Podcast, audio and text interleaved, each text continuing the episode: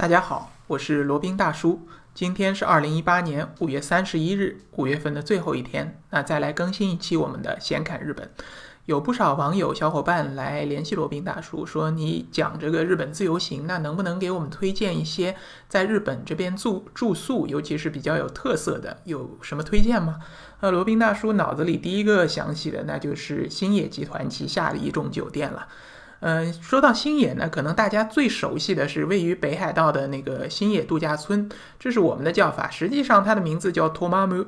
呃，这个地方呢还是比较这个神奇的哈。呃，原本呢，它是一家这个因为交通不便而濒临关门的酒店，后来被这个星野集团收购以后啊。把它这个改造成一个旗下规模最大的一个叫综合性滑雪度假村，什么意思呢？它本身它是在北海道的那个石胜地区，那边的交通本身就不发达，主要还是以农业产品为主。那大家不可能就平常跑到这个前不着村后不着店的这个地方，你就去住吧。那旁边也没有什么特别的景点，所以说呢，这个客流非常稀少。那经过星野集团的这个化腐朽为神奇吧，它等于把这个酒店啊周围全部开发起来，成为了一个综合的度假村。也就是说，你在那边可以满足你所有的这个度假的一些需求，包括在冬天可以滑雪，它有这个滑雪道，然后还有这个冰酒吧，就是在冬天它可以有这个冰酒吧，让你用冰杯子喝酒，冰旅馆。然后最有名的呢，可能我们见的最多的，就是在这个酒店的楼顶平台上面，如果是气象条件合适啊，可以看到云海这样非常这个非常让人印象深刻的景色吧。基本上你在那边泡个三四天是完全没有问题的，你在那边的呃食住行都可以得到很完美的解决方案。那放松一下身心也是一个很好的去处啊。呃，那这个被中国人所熟知呢，有可能就是这个两位明星啊，胡歌和霍建华去那边拍了一套那个雪景写真，然后让我们大家都知道了。其实呢，托马姆这个。呃，这个度假村呢，它价格也不是太贵。虽然星野集团主要还是主打这种高端奢华类的度假村，托马姆它里面有各种不同的这个选择，有的是主楼，有的是旁边的副楼。呃，其实有一些价格还是很亲民的。如果大家对于北海道比较感兴趣，希望看一下那边的云云海奇景的话呢，建议可以去托马姆这边住一下，好好的放松一下。好，说完了托马姆呢，那就。再把其他的它旗下的一些副品牌给一一介绍一下。第一个呢，就是主打高端度假村的品牌，它叫红西诺亚，这个应该是一个音译啊，应该是后西诺亚的这个音译。后西诺亚罗宾觉得应该就是星野家的这个这个意思。它虽然没有注汉字啊，应该就是这个意思。然后呢，还有就是以小而美的日式日式精品温泉酒店为品牌的，叫界界呢，就是世界的界。然后还有家庭度假村品牌叫呃 Linora 的呃 Lisona 的，这个是没有这个单词的，可能是生生造出来的啊。还有这个专注婚礼的叫星野梦园，然后还有一个新的品牌，当然还没有上市啊。那我们就从这个红西诺亚开始说起。红西诺亚呢是这个星野集团下面它最高端的一个品牌，价格呢也是非常非常贵的。如果是正常的全价，基本上一晚上可能要四五千人民币啊。呃，不要搞错，不是四五千日元，是四五千人民币。所以这个价格真的是，呃，非常非常的让人有压力。当然，对于土豪来说，可能觉得还可以吧。呃，但是呢，如果是我们的普通的小刚家庭或者中产家庭，想要去尝试这个红西诺雅，这个尝尝鲜的话呢，也是不是不可以。但是呢，你预定的时候一定要记住，记得要早预定。红西诺亚它在它的官网上呢有一个提前一百二十天的这个超优惠，应该是打一个对折的，也就是说提前四个月你通过它的官网去约。预定的话可以拿到正价对折的一个价格，那如果是这个人多的话，呃，分摊下来其实价格还可以的，一个人分到头上可能也就一千块，甚至一千块都不到都是有可能的。那关键问题一定要这个凡事都要趁早，还有注意呢，这个特价的话一般只有在它的官网上才有预定的，其他的像那个 Jalan，像那个呃呃那个那个那叫什么来着？呃，像其他的一些网站啊，Jalan，还有那个 Japan I Can，还有那个呃，其他的一些网站都是没有订到的，第第三方的网站都是订不到的。好，红西诺亚呢有一个就是最有名的是叫青井泽的这个红西诺亚。青井泽呢离东京不远，对于住在东京都圈的这个呃上班族或者东京都圈的居民来说，青井泽是被称为叫东京的后花园，也是他们平常可能短期呃度假最经常去的一个地方。呃，从东京这边出发，如果是开车的话，大概九十分钟就能够到达那边了。那边呢，就是一种比较原始、比较幽静的一种度假村的环境啊，就是流水温润，森林参差不齐，然后林间这个还有鸟鸣啊，就是说和这个兴业集团所倡导的生态旅游的观念十分的契合。那金井泽呢，呃，罗宾个人建议。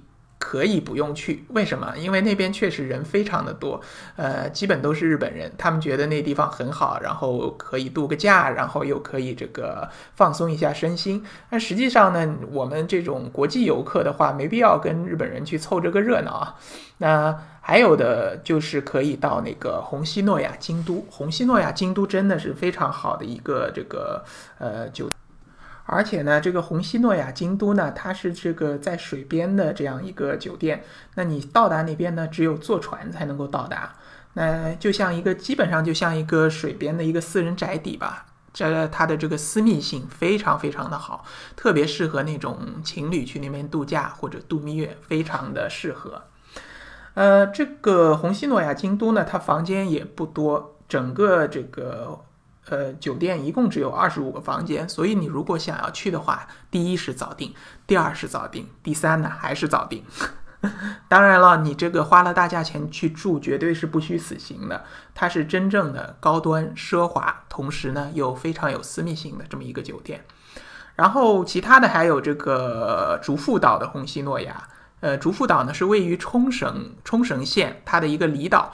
呃，你如果要去竹富岛，首先要到冲绳，然后再搭乘飞机到石垣岛，然后再坐船到竹富岛，或者坐那个水上牛车也可以到竹富岛。呃，在这么一个非常就是说交通非常非常不便利的一个地方，也有这么一座红西诺亚。你如果想享受这种远离城市的感觉呢，到这个地方应该是非常合适的。那还有哪里呢？还有就是富士山以及东京都是有红西诺亚的分布的。呃，如果是到这两个地方去的话，只要你的荷包够鼓，嗯，选择这两个酒店绝对是没有错的。还有就是几个副品牌，还有一个就是借。还有一个呢，叫里索纳列度假村，它主要是主打是以家庭，呃，以家庭氛围为主的一种度假村。那如果是有小朋友的或者一家三口的话呢，可以选择这个里索纳列。它主要是分布在一个是在热海，热海可能大家。听的不是太多，但实际上热海呢也是住在东京的这边的居民，他们非常去的非常呃常去的这么一个度假胜地啊。那边是以温泉而闻名，然后又是个面山背海的这么一个地方，呃，小朋友去也非常合适。然后每年热海呢还会有个有一个叫海上烟火汇演，非常非常的好看。如果去看的话，绝对是那个不虚此行。呃，里索纳的酒店呢是在热海市的一个山上啊，然后客房的面积非常的大，呃，基本上都超过六十五平方米。那对于家庭来说是非常合适的，即使你这个家庭人数比较多，也是尽能住得下的。呃，这个就像前面说的啊，它是非常适合家庭亲子游的一个度假村，带着小朋友呢，呃，逛逛这个游乐场，逛逛这个山林间走一走，呃，看看海，呃，看看烟火，非常的舒服。好，那还有就是有另外一个品牌叫那个青森屋。青森屋呢，就是在很多日本爱好者心中啊，就是一个非常神圣、非常呃这个有特殊意义在的这么一个地方。它是呢，就于位于这个呃青森这边。呃，青森呢是在本州岛的东北地区，呃，隔海相望就是北海道。然后那边可能去的游客并不是特别多啊，呃，因为毕竟还是比较偏远，一般大家都会去这个东京、大阪这些地方比较多。等到要去东北，呃，东北三县、东北这几个县去要旅游的时候，基本上已经是把整个日本差不多都遍了吧，应该是可以这么说。实际上呢，罗宾本人也是没有去过青森的。呃，据说那边的红叶就是非常非常的美，然后因为那边确实开发程度没有像这个其他那些热门景点那么高啊，可能还留存着非常这个古朴的、非常有日本原呃原生态特色的这么一些这个景点和这个节庆节日。如果大家有机会的话呢，可以去看一下。好，那今天就简单的把这个日本的兴业集团旗下的一些酒店。呃，介绍了一下。如果对于在日本住宿这些高端奢华的酒店有兴趣的，或者对于日本自由行深度游有兴趣的，欢迎来联系罗宾。罗宾的微信号呢是八二七四七九七零八二七四七九七零。罗宾可以为大家提供日本自由行的定制服务，记住是自由行的定制啊。罗宾不负责做导游，只是给大家提供一个定制。私呃叫是呃私人化的定制化的一个自由行的计划，大家可以拿着这份非常完整细致的这个计划呢，去按图索骥，呃美美的享受在日本的休闲时光。另外呢，罗宾还有一档节目是闲侃赴美生子，大家如果有兴趣也可以去收听一下。好了，那今天的闲侃日本呢就先到这里，我们下期再聊。